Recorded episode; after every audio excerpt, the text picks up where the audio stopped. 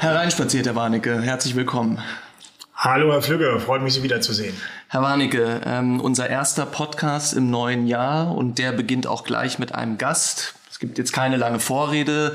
Wie Sie sehen, wir begrüßen ganz herzlich Daniel Föst aus der FDP-Fraktion, Bundestagsabgeordneter. Herzlich willkommen. Servus zusammen. Hallo, Herr Föst. Wir haben es schon gehört, Herr Föst, Servus, ja, aus Bayern. Also nichts mit Tag oder Moin, wie Sie das äh, zu sagen pflegen. Ja. Weil ich in Hamburg gelernt habe. Ein, ein kleines Fuß habe ich in Ein kleines, ein kleines, ein kleines Moin sozusagen. Gute alte Hamburg-München-Connection. Ja. Aber wissen Sie, äh, Bayern, alles wunderbar. Habe ich auch zwei Jahre mitgemacht. Äh, das habe ich auch gut überlebt. Berlin ist ja immer nur der Knackpunkt. Berlin Insofern, so Münchner, das passt schon. Berlin, als gebürtiger Berliner, ist das ist hier immer unser Diskussions- und ähm, Punkt.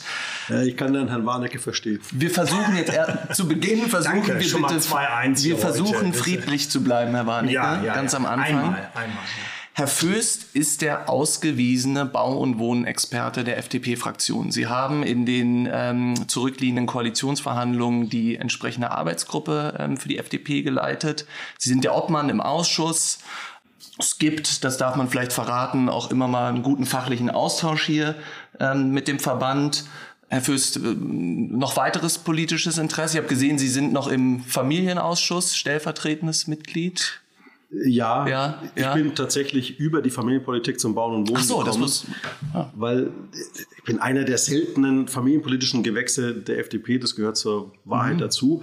Als ich mir nicht mehr erklären konnte, wie sich Familien mit Kindern das Wohnen in den großen Städten leisten können, habe ich angefangen, mich mit der Bau- und Wohnungspolitik äh, zu beschäftigen. Ich bin also sehr stark von der Wohnkostenseite in die Bau- und Wohnpolitik äh, gekommen und weiß aber, dass man Sachen oder Ursachen beheben muss und man nicht einfach nur an Symptomen rumdoktert. Das ist der ursprüngliche Grund, warum ich zum Bau und Wohnen gekommen bin.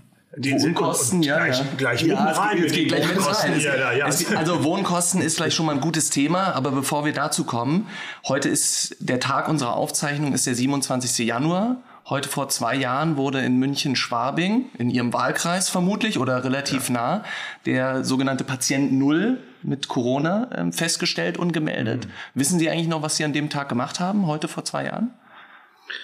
Ich lebe tatsächlich in Schwabing. Ich hoffe sehr, dass ich die Zeit mit meiner Familie verbracht habe, aber ich kann es Ihnen nicht genau sagen. Aber es ist das Wichtigste ist ja auch, jetzt ist zwei Jahre her, dieses Chaos. Es Dieses ist schon Murks. zwei Jahre, Ja, ja. aber also, es wird jetzt auch Zeit, dass, dass wir da rausfinden. Ich bin da guter Hoffnung, dass wir jetzt das Ende der Pandemie erleben.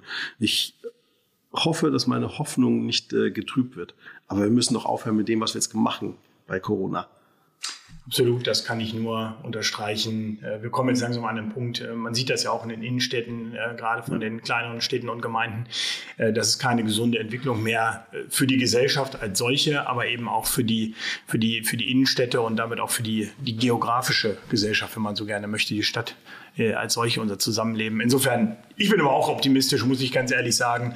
Ich bin kein Experte für die Zahlen, aber äh, dass trotz steigender Infektionen immer weniger Menschen in die Krankenhäuser müssen, scheint doch ein gutes Zeichen zu sein. Definitiv. Ja, Optimismus bei Ihnen beiden. Trotzdem ist Berlin Mitte quasi in Ground Zero in Corona-Deutschland, was die äh, Infektionszahlen betrifft. Jetzt kommen wir aber mal zu dem Thema Wohnkosten. Sie haben das gerade schon so schön für uns eingeleitet. Haus und Grund hat diese Woche eine Studie vorgestellt, die das Thema Wohnkosten doch ein bisschen anders angefasst hat, beziehungsweise Daten erhoben, die dem bekannten Narrativ widersprechen. Da, ich widerspreche Ihnen gleich Ja. mal. Das ist Ja, noch der- besser. Ich wollte gerade sagen, stellen Sie Ja. doch mal vor. Aber wir, wir haben keine Daten wir das hier. Das finde ich nämlich ganz wichtig. Wir haben vorhandene Daten einfach nebeneinander gelegt. Unter anderem die Zahlen von der Bundesarbeit, äh, Bundesagentur für Arbeit. Ähm, Und ich glaube, das ist ja eine, eine, eine wichtige Sache, dass äh, die, äh, diese Zahlen jetzt nicht, dass wir uns da nicht was zusammengeköchelt haben, sondern es ist eine Auswertung von Mietspiegeln und eine Auswertung der Zahlen der Bundesagentur für Arbeit. bezüglich des Einkommens der Menschen, der Einkommensentwicklung. Jein, äh, Ja. bezüglich des Punkts, der immer wieder äh, von den beiden Koalitionspartnern von Herrn Föß, nämlich der SPD und den Grünen, nach vorne getragen wird, dass man eben äh, maximal 30 Prozent des Haushaltseinkommens äh, für die Miete oder für das Wohnen ausgeben sollte. Und äh, dazu hat es mal eine Entwicklung und eine Analyse wissenschaftlich gegeben vom IW Köln, die wir sozusagen fortgeschrieben haben. Und wir haben die Einkommensentwicklung in den 413 deutschen Kreisen und kreisfreien Städten verglichen mit erstens der Entwicklung der Miete im Bestand und zweitens der Entwicklung der Neuvertragsmieten. Und dabei ist äh, rausgekommen, um das äh, mal vorwegzunehmen, dass äh, in nur vier Kreisen zwischen 2015 und 2020 die Mieten stärker gestiegen sind äh, als die Einkommen. Das heißt, in äh, 409 Kreisen in Deutschland gab es eine positive Entwicklung für die Menschen. Da sind die, wo die Mieten sozusagen bezahlbarer geworden. Und äh, das, das besonders Faszinierende ist, äh, aus dem Herkunftsland von Herrn Föst äh, sind betroffen mit steigenden, bei den äh, steigenden Mieten, bei den Neuvertragsmieten, die ländlichen Regionen.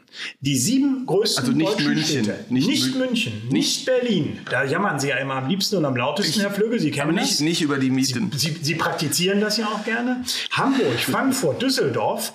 In all diesen Städten waren die Einkommenssteigerungen viel höher als die Steigerung von Mieten und Neuvertragsmieten. Das heißt, in diesen Städten ist das Wohnen bezahlbarer geworden. Vielen Dank, äh, Herr Warnecke. Jetzt Herr Föst, Politik also fatal auf dem Irrweg.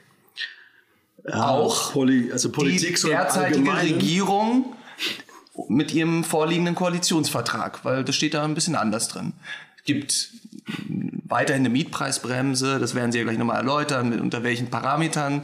Aber das Narrativ der sozusagen der nicht leistbaren Wohnung, insbesondere in den urbanen Räumen, ähm, das herrscht doch hier vor in diesem hohen Hause, in dem wir uns hier gerade befinden. Also ich schließe mich übrigens an, dass die Debatte überheiß geführt wird, dass diese Debatte auch, auch politisch zugespitzt wird, insbesondere aus Berlin und äh, auch aus eher dem, dem linken Spektrum der Politik. Wenn man sich ganz nüchtern und auch wirklich mal ideologisch frei die Zahlen anschaut, dann muss man schon sagen, da hat Haus und Grund, beziehungsweise haben die Zahlen einfach einen Punkt. Nichtsdestotrotz, was ja bei vielen Bürgerinnen und Bürgern, bei vielen Mieterinnen und Mietern ja auch, auch, auch so ein Gefühl ist, wo auch was wirklich ankommt. Es ist ja nicht nur die Mietsteigerung, sondern es wird ja alles in einen Topf geworfen. Also wenn zum Beispiel das Haus saniert wird, damit es altersgerecht wird. Da kommt ein Aufzug rein. Also die, die Wohnqualität verbessert sich. Wenn das Haus energetisch saniert wird, da wird ein gewisser Teil auf die Miete umgelegt. Und das wird dann mehr oder weniger als das Böse äh, empfunden. Dabei ist es tatsächlich eine, eine Wohnqualitätssteigerung, die notwendig ist. weil Aber Warnecke sagt. Ihnen jetzt, die Leute verdienen ja auch mehr. Dafür dürfte ja eigentlich kein Problem sein. Da hat Warnecke ja auch recht, aber es sind trotzdem Einzelfälle, die man sich anschauen muss. Also auch bei denjenigen, die jetzt eine, eine Sanierung bekommen und die Miete dann dadurch steigt, da muss man schon hinschauen, äh, wie passt es. Aber im Großen und Ganzen wäre es wichtiger, wir konzentrieren uns auf die Herausforderungen, vor denen der Bestand wirklich steht. Wie kriegen wir den äh, energieneutral? Wie kriegen wir ihn demografiefest? Ja, unser, unser Wohnbestand ist ja nicht altersgerecht. Ja, da haben wir ein Riesenproblem, das kommt. Und wie lösen wir auch, wir haben eine Angebotslücke, auch wenn die Zahlen ähm, sagen, wir können mit den Steigerungen äh, umhergehen. Es ist ja Realität, dass 170 äh, Interessenten sich eine Wohnung anschauen in Berlin, teilweise in München. Also es sind da mal echt reale Probleme, die wir angehen müssen. Also Aber warten Sie mal. Nee, Sie ich- haben ich- jetzt gerade einen langen Redeanteil. Ja, du, aber darf ich Herrn Ach so. Föst auch mal Na? Ausnahmsweise. Nein, also äh, es, ist ja, es ist ja völlig richtig. Wir, wir haben ein paar Gruppen, für die Wohnen äh, tatsächlich zur Herausforderung wird. Und äh, auf der einen Seite da ein kleiner Widerspruch. Ähm, äh, die Sanierungs- und Modernisierungskosten, die äh, fließen ja über eine Modernisierungsmieterhöhung in die Bestandsmieten ein. Und da sehen wir von den Zahlen her kein Problem. Was wir immer wieder sehen und was Destatis auch Jahr für Jahr ausweist, ist, dass natürlich äh, diejenigen, die alleine wohnen, also Alleinstehende, sprich Studenten, ähm, verwitwete Rentner, äh, Alleinerziehende. Alleinerziehende. Alleinerziehende. Genau. Äh, die wohnen aber nicht alleine. Die Gruppe hatte ich noch nicht eröffnet. Und äh, die Gruppe der Alleinerziehenden, also Alleinerziehend bedeutet mit Kind, Herr Flügge. Das ist, äh, Ich weiß, ich das, habe ah, selbst, wissen Sie, hab ja, selbst Kinder, bin aber zum gut. Glück nicht alleinerziehend. Also, äh, dass die tatsächlich äh, eine überproportional hohe Wohnkostenbelastung haben und auch, obwohl die auch in den vergangenen Jahren sich äh, äh, im Schnitt für diese Bevölkerungsgruppe leicht verbessert hat, sind sie natürlich überproportional betroffen. Insofern bin ich voll und ganz bei Ihnen, Herr Fürst, äh, wenn Sie sagen, und das wäre auch, äh, ich denke, ein, ein Anliegen, äh, dass man dieser Gruppe Mensch, die tatsächlich Schwierigkeiten hat, gezielt hilft und äh, gezielt, und jetzt können wir über die verschiedenen Mittel äh, gleich noch diskutieren, äh, Unterstützung zukommen lässt. Und da, da ist dann eben der Punkt, wo wir zucken, wenn dann doch im Koalitionsvertrag eine Mietpreisbremse oder eine Kappungsgrenzensenkung drin ist, weil das ja keine gezielte Hilfe ist, sondern eben auch genau wieder mit dem Rasenmäher alles. Also falsche, Poli falsche Politikausrichtung, Herr Föst, sagt Herr Warnecke. Ich fasse zusammen. Ich komme gleich. ich, was ich wirklich sehr, sehr schätze an Haus und Grund, man kann sich wunderbar aneinander reiben, man kann sehr gut streiten, aber ähm, die Argumente und die Zahlen von Haus und Grund haben immer Hand und Fuß. Und das ist für die politische Debatte sehr, sehr wichtig. Also an der Stelle ein Dank äh, dafür und ein Dank für eine gute Debatte, weil die bringen uns insgesamt vor, äh, voran. Danke. Ich würde gleich gern mal auf die Mietpreisbremse kommen, aber eine Sache noch erwähnen, die meiner Meinung nach in der ganzen Debatte um die Wohnkosten zu kurz kommt. Unser Quadratmeterbedürfnis steigt. Wir ja. wollen größere Wohnungen. Und ich kann das nachvollziehen. Die größeren Wohnungen muss man aber halt auch bezahlen. Und äh, das kann man in Statistiken ja ablesen. In den letzten Jahrzehnten äh, ist der Quadratmeterverbrauch pro Kopf deutlich gestiegen. Ich mache da keinem einen Vorwurf daraus, aber es muss jedem klar sein, wenn ich mehr will, wird auch der Anteil äh, an meinen Gesamtkosten höher. Zur Mietpreisbremse, da kann ich jetzt mal äh, Entwarnung geben. Die Ampelkoalition wir haben uns ja das wirklich sehr, sehr ehrgeizige Ziel gesetzt, 400.000 Wohnungen im Neubau irgendwann mal zu erreichen. Das passiert nicht über Nacht, das ist auch jedem klar. Und davon 100.000 äh, gefördert, also sozial oder mit Subventionen unterstützt. Die Mietpreisbremse ist an das Vorhandensein eines angespannten Wohnungsmarktes gekoppelt. Wenn die äh, Ampel die Pläne umsetzt, die wir ehrgeizig formuliert haben, werden wir keine angespannten Wohnungsmärkte mehr haben und damit entfällt die Mietpreisbremse von ganz allein. Das ist das Konzept, das dahinter steht. Dass das natürlich jetzt nicht sofort überall gleichermaßen äh, eintritt, ist klar. Aber dieser, dieser, dieser Automatismus, äh, Mietpreisbremse gilt nur in angespannten Wohnungsmärkten, angespannte Wohnungsmärkte muss ich belegen. Kann ich das nicht, habe ich keine Mietpreisbremse. Das ist das, äh, da kann man Haus und Grund meiner Meinung nach die Angst nehmen, dass wir da überregulativ eingreifen. Wir, wir, wir wollen die Angebotslücke schließen. Wir müssen auch an die Baukosten ran, weil günstig günstiger bauen, günstiger wohnen bedeutet. Wenn uns das alles gelingt, entfällt die Grundlage für die Mietpreisbremse. Und dann hat die Mietpreisbremse auch keine Relevanz mehr. Da darf ich, da gleich einhaken. Also das ist ja eine beruhigende, wirklich eine beruhigende Aussage. Dann darf ich nur eine Bitte äußern.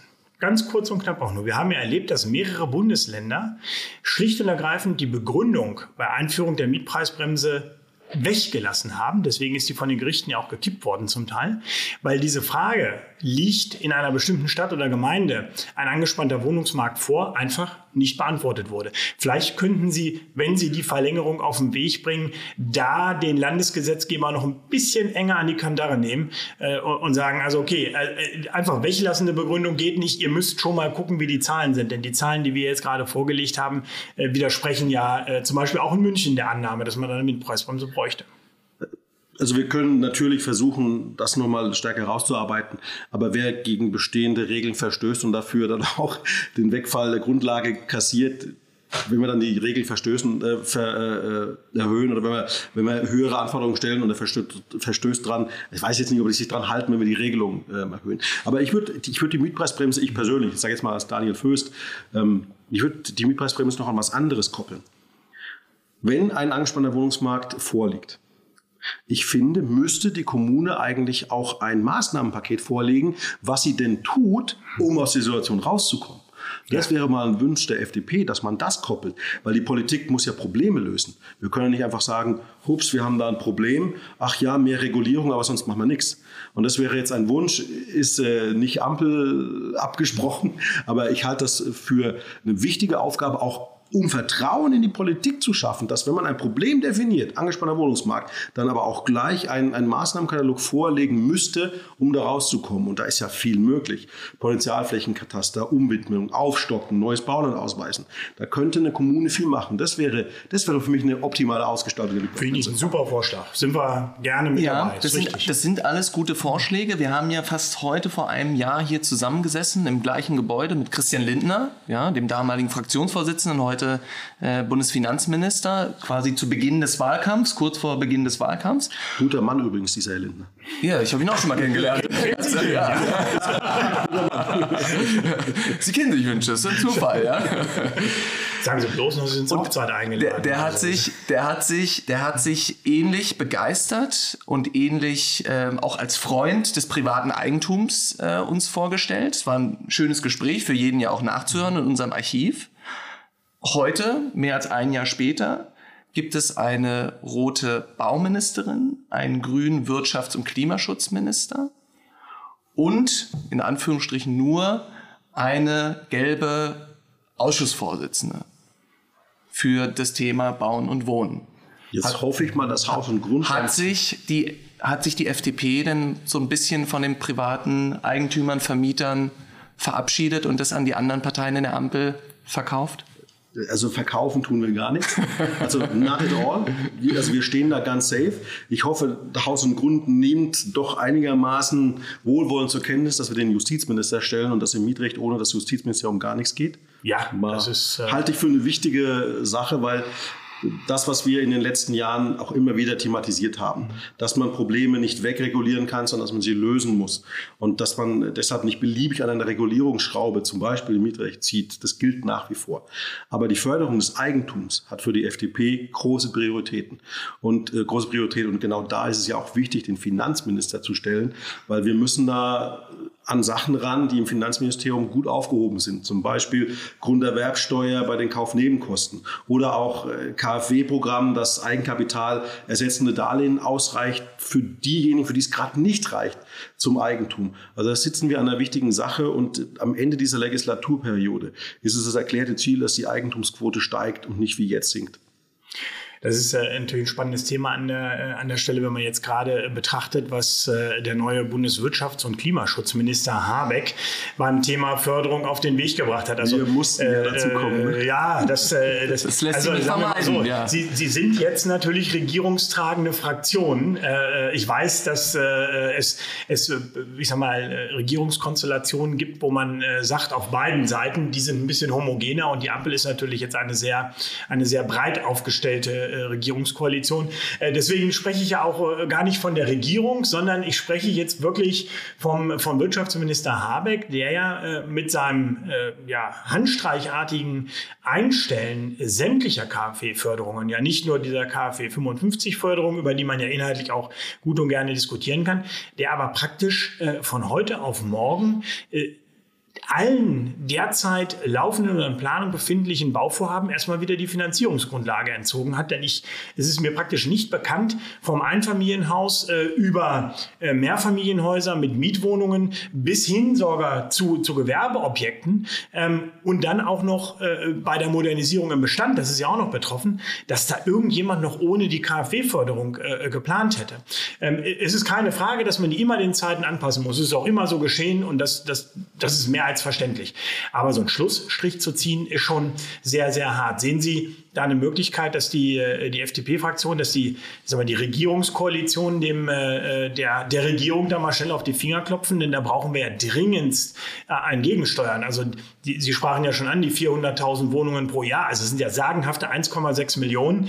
Da will man ja nicht in der Haut von Frau Geiwitz stecken, ehrlich gesagt. Das ist ja praktisch unmöglich. Da können Sie sich ja schon zurücklehnen und sagen, unser Koalitionspartner im Bauministerium reißt es nicht. Nur damit sich diese Erzählung nicht verfestigt. Es sind nicht 1,6 Millionen Wohnungen, sondern wird wir streben an, dass wir 400.000 Wohnungen im Jahr schaffen, dass wir das nicht 2022 schaffen, unter den Rahmenbedingungen, die wir geerbt haben. Das müssen Sie bitte der, der ja, Ampelkoalition also, also, aber, aber, aber ich will da nicht rausgehen. also den Satz hätte ich jetzt von Herrn Flüge erwartet. 4 mal 400.000 sind 1,6 Millionen. Ich habe kurz mal nachgerechnet, das stimmt. ja, aber ja. Sie sind nicht in Berlin zur Schule gegangen, wenn Sie mit so großen Zahlen rechnen können, oder? Nein, ist jetzt auch ein Nebenschauplatz. Ich wollte es immer nur sagen, also keiner in der Ampel sagt, 2022 werden wir die Rahmenbedingungen schon so geändert haben, dass jetzt 400.000 Wohnungen entstehen. Dafür sind die Planungszyklen zu lang. Dafür sind wir auch realitätsbewusst. Aber man muss ein ehrgeiziges Ziel formulieren.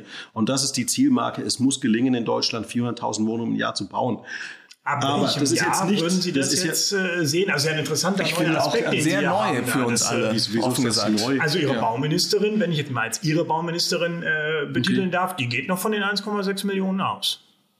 Als persönliches Ziel. Okay. Also vielleicht sogar im Bau befindlich, könnte man jetzt mal ja, also entschuldigend auch sagen, ich entgegenkommend werde, ich werde Natürlich, ich werde natürlich alles tun, dass Clara Geibitz meinetwegen auch 1,6 Millionen Euro vorweisen, äh, 1,6 Millionen Wohnungen vorweisen kann, nicht Euro, 1,6 Millionen vorweisen. Äh, das, Ziel ist, das Ziel ist definitiv richtig und Ehrgeiz muss sein. Wenn sie sagt, wir schaffen das, dann wäre ich bereit, äh, ähm, ihr zu vertrauen, weil das natürlich bedeutet, dass SPD, FDP und Grüne jetzt schnell Maßnahmen ähm, umsetzen müssen, zum Beispiel Baulandmobilisierung, zum Beispiel Entbürokratisierung, zum Beispiel Planungsbeschleunigung, Digitalisierung des ganzen Vorgangs, die sehr weitreichend sind. Und wenn die Bauministerin dann schon sagt, okay, wir schaffen 1,6, dann musst du sofort kommen. Und damit bin ich absolut einverstanden. Dann gibt es jetzt keine halben Sachen mehr. Wann gibt es denn die Förderung wieder? also was, was ich, ich muss, ich kann es nicht anders sagen und ich, ich will auch aus meinem, aus meinem Herz keine Löwengrube machen. Was Robert Habeck da über Nacht angerichtet hat, ist eine Katastrophe. Der Vertrauensverlust ist, ist immens. Wir haben ein Fördersystem äh, geerbt, das dringend überarbeitet werden muss. Und da ist auch in der, in der Ampelkoalition absoluter Konsens. Die Förderung oder die KfW-Förderung im Gebäudeenergiegesetz, die muss stärker auf die gesparte Menge CO2 ausgerichtet werden. Die muss stärker technologieoffen sein, auch mal das Quartier mit berücksichtigen. Die muss überarbeitet werden, ohne Frage. Aber über Nacht handstreichartig alles zu schließen und dann von den Bauherren, den Projektentwicklern, den Eigenheimlern zu erwarten, ganz hehre Klimaziele zu erfüllen. Das passt nicht zusammen. Das sage ich als Teil der regierungstragenden Fraktion. Aber Sie kennen doch da diesen Herrn Lindner, diesen Finanzminister. Der könnte doch mit so, als weißer Ritter mit ein paar Milliarden jetzt ange naja, also diese, diese, weiße, diese, diese weiße Rittermilliarden sind nicht Milliarden von Herrn Lindner, sondern das sind ja Ihre Milliarden, ja Steuergelder. Ja, das finde ich auch mal einen schönen Satz, oder? Das ist, der ist fürs Bilder. Nee, aber, aber, die, aber die FDP ist sich dessen ja bewusst. Andere sind sich dessen nicht immer bewusst, ja, dass, es um, dass es um ihr Geld geht. Das habe ich positiv Geld. gemeint, auch wenn das halt nicht so rüberkam. Nee, das, also, das spricht uns aus der Seele. Ähm, zur Wahrheit gehört. Wir haben jetzt für das KfW-Programm, insbesondere für die Förderung KfW 55 im Neubau, in den letzten drei Monaten einen zweistelligen Milliardenbetrag zur Verfügung gestellt. Also richtig, richtig, richtig viel Geld. Das Management im Übergang, wir beenden dieses Programm, war eine Katastrophe. Man hätte es meiner Meinung nach ausfaden lassen müssen. Wir reduzieren die Förderstufen Schritt für Schritt und meinetwegen am 31.03., das ist jetzt wirklich ins Unreine gesprochen, ist es dann bei Null. Die KfW hätte auch mal äh, rote Fahnen, Red Flags hochheben müssen. Achtung, dieses Programm explodiert. Aber nachdem wir zweistelligen Milliardenbetrag ausgegeben haben und dann über Nacht die KfW und Robert Habeck kamen, wir brauchen nochmal 14 Milliarden, dass dann ein Finanzminister sagt, huh, das wird jetzt sehr, sehr viel. Überlegt euch was anderes. Ich finde, das ist sehr nachvollziehbar.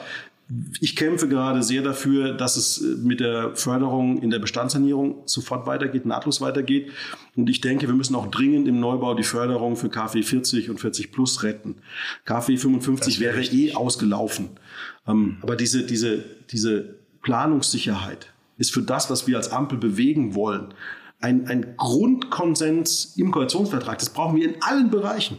Ja. Weil bei der Klimawende, bei der Planungsbeschleunigung, beim Bau von neuen Wohnungen, bei der Wirtschaftskraft, wir brauchen überall Planungssicherheit für die Akteure, weil da müssen Kapazitäten aufgebaut werden, da müssen äh, investiert werden, da, wir brauchen private Investitionen. Und da ist Planungssicherheit Grundsatz, äh, grundlegend. Und deswegen hat uns das richtig richtig getroffen, also auch, auch uns Freie Demokraten im Bundestag, weil jeder, der, der da jetzt vor den Kopf gestoßen ist, der hat einfach recht. So macht man es nicht.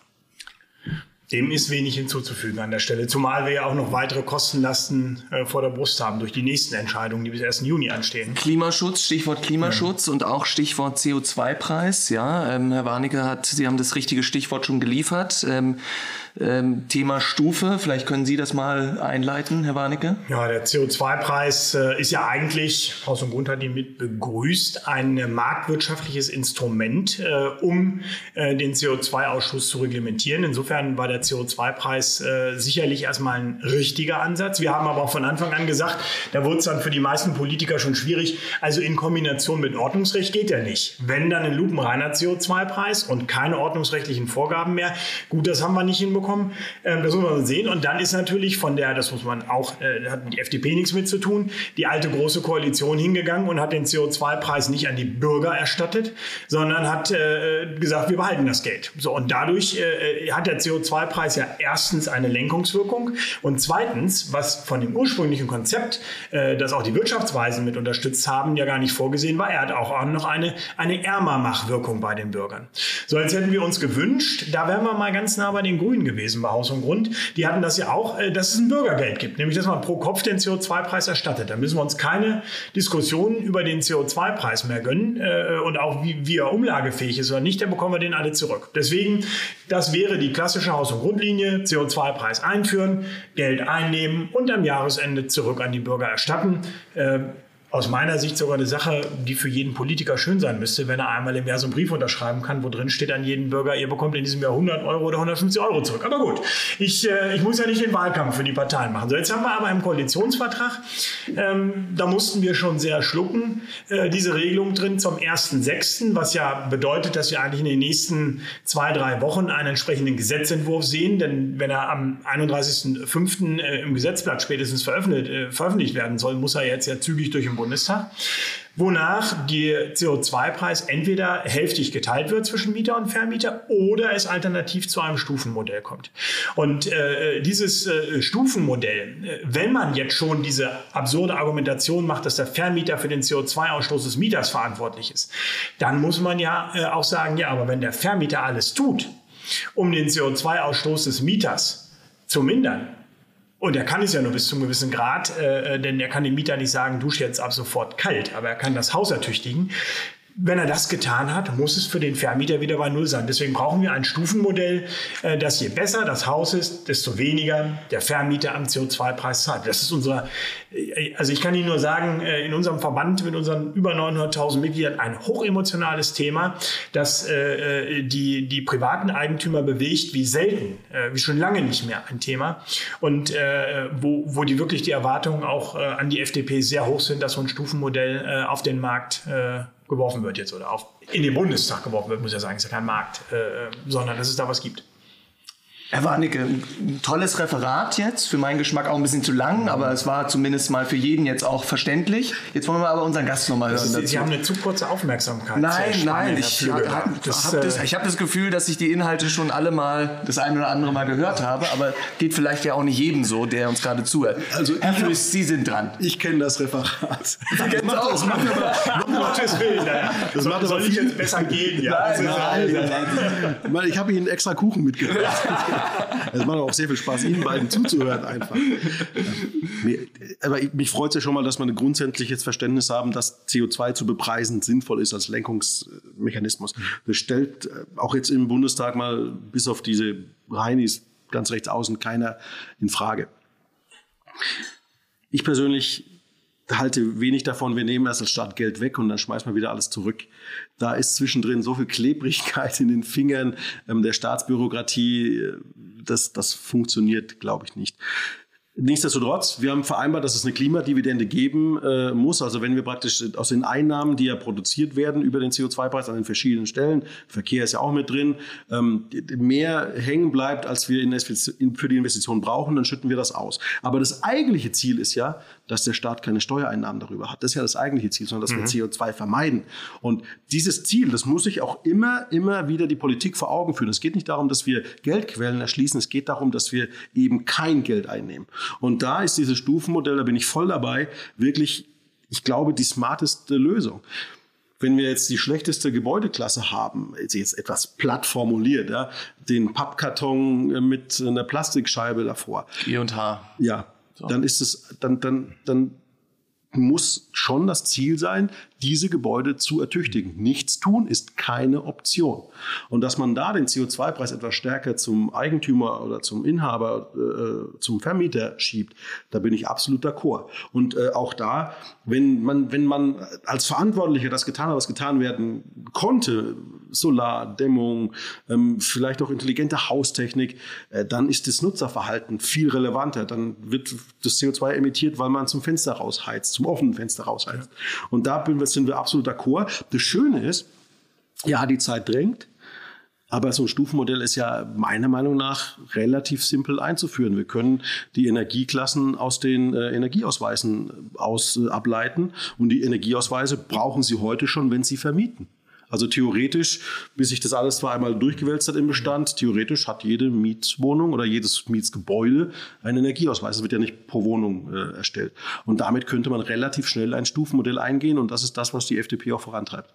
Das ist schön zu hören. Wissen Sie denn, äh, welches Ministerium da einen Gesetzentwurf schreiben will, kann, muss oder darf? Also so nach unserer Außenwahrnehmung könnte es das Mietrecht oder die Betriebskostenverordnung betreffen, dann wäre Ihr Parteifreund Herr Buschmann zuständig. Es könnte natürlich mit guten Gründen ein Thema sein, das aus der Heizkostenverordnung äh, kommt. Dann wäre äh, Robert Habeck zuständig. Ich habe jetzt schon gehört, dass auch die Bauministerin ein gewisses Interesse daran hat, sich der Sache anzunehmen. Wer wird denn das jetzt präsentieren? Also derzeit sitzen die drei Häuser zusammen und erarbeiten den gemeinsamen Entwurf. Okay, dann äh, hoffen wir mal, äh, dass die liberalen Gedanken an der Stelle äh, ja, ein, ein, bisschen mehr Durchschlagskraft haben. Äh, äh, ich meine, Sie haben ja, das muss man sagen, äh, erstaunlicherweise, wenn die, die, die Menschen gefragt werden, wer hat sich bei den Koalitionsverhandlungen durchgesetzt, dann sagen alle die FDP. Also das ist die, die Lesart. Fragen Jetzt, Sie einen Haus- und Grundvertreter. Ein, mit, mit der, wir, natürlich, wir haben natürlich so einen Scheuklappenblick auf das Thema Bauen und Wohnen. Äh, da, also so, da werden wir so ein bisschen unruhig so an der Stelle. Aber äh, dann wünsche ich, das muss ich ganz klar sagen, der FDP die, die Nerven. Ich denke mal, die guten Argumente äh, haben Sie auf jeden Fall auf Ihrer Seite. Äh, ja, das sehe ich genauso. Aber die Frage, wer hat sich im Koalitionsvertrag an welcher Stelle wie durchgesetzt, hilft beim Regierungshandeln nicht. Weil es ist produziert nur, dass sich ein Partner gegenüber seiner Bubble äh, ähm, rechtfertigen muss und dann tritt er unter den Tisch und dann kollabiert das ganze System. Was die Ampel momentan wirklich schafft. Die Stimmung ist gut, die Ziele sind klar, ähm, auch die Bereitschaft, jetzt auch Entscheidungen zu treffen, wie ich es wie vorhin ähm, auch sagte, auch schnell mutige Entscheidungen zu treffen, dass wir zum Beispiel das Bauen hinkriegen. Da ist absoluter Konsens. Und deswegen, ich, ich schließe mich der Debatte äh, nicht an, wer hat da wo, wie seine Duftmarken gesetzt. Das Relevante ist, dass wir nach wie vor dieses Momentum, das in den Verhandlungen entstanden ist, weitertragen in Regierungshandeln. Und bis jetzt äh, sieht, das, sieht das gut aus. Ich persönlich, auch wenn äh, Haus und Grund das nicht ganz so unterschreibt, ich kann gut mit dem Ergebnis äh, bei Bauen und Wohnen leben. Wir werden eine Eigentumsförderung auf den Weg bringen, die es bis jetzt noch nicht gab die, allein dieses Bekenntnis 400.000 neue Wohnungen, ähm, das geht nur über eine Bau-GB-Novelle, die wirklich Bauland mobilisiert. Das geht nur, mhm. wenn wir äh, Bürokratie erbauen, wenn wir die Verfahren beschleunigen. Da ist, also da ist schon viel drin, was uns Freien Demokraten wichtig ist. Übrigens auch so eine, so eine triviale Sache wie Potenzialregister. Also die Kommunen müssen sich mal anschauen, wo können wir nachverdichten, wo können wir aufstocken, wo sind Brachflächen. Das sind, das sind wichtige Themen, um eben diese aber Angebotslücke zu schließen. Die, die, fertig aufgestellten Potenzialregister werden wir beiden aber nicht mehr während unserer beruflichen Tätigkeit erleben. Herr, Herr Warnecke, das, äh ich jetzt, jetzt, jetzt mache ich mal, jetzt mal ich, ich weiß nicht, ob ich das als Abgeordneter äh, äh, darf, aber ich hatte jüngst ein Gespräch mit Site, das ist ein Startup. Die haben einen, einen Machine Learning Algorithmus entwickelt. Da können Sie mit den bestehenden Daten, Katasteramt, Baugenehmigungen und Vermessungsdaten, grob das Potenzial der Kommune errechnen auf Knopfdruck. Das, äh, das mag alles sein, äh, das mag sogar funktionabel sein. Allein fehlt mir die Vorstellungskraft, dass äh, das in der deutschen Kommunalverwaltung auf Knopfdruck eingeführt werden darf. Jetzt mache ich natürlich, sind wieder bei Berlin, ein bisschen Berlin geschädigt sein, was das Thema Zusammenarbeit mit der öffentlichen Verwaltung angeht. Aber ich drücke Ihnen die Daumen, Aber dass das schnell geht. Ja? Gegenfrage. Brauche ich die Kommunalverwaltung? Oder wenn ich zum Beispiel als Eigentümer sehe, oh jo, jo, hier in meinem Straßenzug, da könnte ich ja noch ein Dach draufpacken. Oder vielleicht äh, hier in diesem Grundstück, da wäre vielleicht noch die Möglichkeit, etwas nachzuverdichten dann, dann gehe ich doch zur Kommunalverwaltung und sage, guck mal, ich habe hier Potenzial, ich will das heben. Also warten, bis die Verwaltung kommt, da bin ich bei Ihnen, das erleben wir nicht. Ja, aber ich meine ja auch nur, bis das Potenzialregister da ist. Natürlich, ich glaube, unsere Eigentümer leben ja gerade davon, dass sie sagen, wir gucken, äh, was wir noch machen können und erschließen die Möglichkeiten, die wir dann da haben. Nur man muss natürlich immer eine kooperative äh, Kommune haben. Also äh, da gibt es, das muss man auch ganz klar sagen, zahlreiche Kommunen, die da kooperativ sind, die die Sachen vorantreiben. Das, äh, das kann man gar nicht pauschal sagen, aber es gibt eben auch äh, Kommunen, die das politisch blockieren und sie können es eben auch ja. blockieren. Ne? Das, das gehört eben auch mit zur Wahrheit. Das sind wir jetzt wieder bei Berlin, oder? Äh, ja, da sind wir auch wieder bei Berlin. Das ist ich mir so vorstelle, wenn ich, wenn ich Sachbearbeiter in der öffentlichen Verwaltung wäre und Herr Warnecke würde vor sich mich sozusagen so, aufbauen, dann würde ich mich auch ein bisschen langsamer bewusst anstellen, nein, vielleicht ja, bei der Bearbeitung des Personalausweises. Ich, ich, lobe Sie jetzt also, mal, Herr Flügge. Ich kann Sie mir beim besten Willen nicht als Sachbearbeiter in irgendeiner Kommunalverwaltung ich, vorstellen. Ich würde das, das wahrscheinlich praktikumsweise machen, nur wenn ich weiß, dass Sie vorbeikommen. So. auch nicht schlecht. So. Ähm, wir sind schon fast am Ende wieder unseres Podcasts. Ich äh, möchte Sie aber noch mal fragen, weil wir auch ein bisschen über die über das möglicherweise möglicherweise bunte Zusammenspiel jetzt in der Ampelregierung gesprochen haben. Ähm, wenn Sie so auf die Koalitionsverhandlungen zurückblicken, was war so der, der Tiefpunkt und was war der Höhepunkt während dieser Verhandlungen? Gab es eine schöne Anekdote, wo sie gesagt haben, das ist ja vielleicht ein ganz besonderer Mensch, den ich bisher nur aus den Medien oder aus dem, Ab äh, aus dem Bundestag äh, vom Weiten kannte und den habe ich jetzt ein bisschen äh, lieben gelernt. den, den roten, den einen roten, die andere grüne. Also ist ja, ist ja kein Geheimnis, dass sag mal, die Fachpolitiker und auch die Bauern- und Wohnpolitiker eigentlich gut miteinander auskommen. Also meine Kolleginnen und Kollegen hier im Bundestag, da passt die Chemie ja sowieso. Wir bewerten zwar einige Argumente unterschiedlich, aber menschlich passt das. Und es war eine gute äh, Basis, um in den Koalitionsverhandlungen äh, voranzukommen.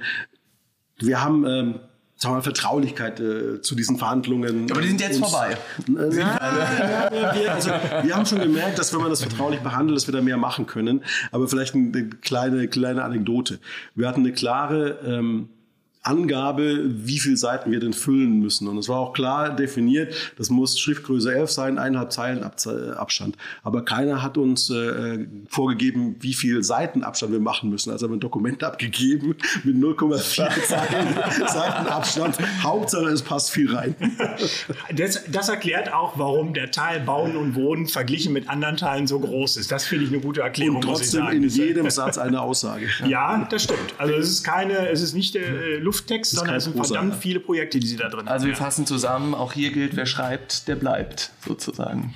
Ich hoffe, wer liefert, der bleibt. Und, und noch wer liefert, der bleibt, umso besser. Herr Föst, vielen, vielen Dank für Ihren tollen Besuch. Es hat uns wieder mal sehr viel Freude gemacht. Vielen Dank. schließe ich mich an. Vielen Dank, Herr Föst. Gerne. Vielen Dank, Herr Warnecke, dass Sie wieder bei mir zu Gast waren und wir sehen uns in kurzer Zeit wieder. Herzlichen Dank da freue ich mich jetzt schon alles Gute. Servus zusammen. Danke. Tschüss.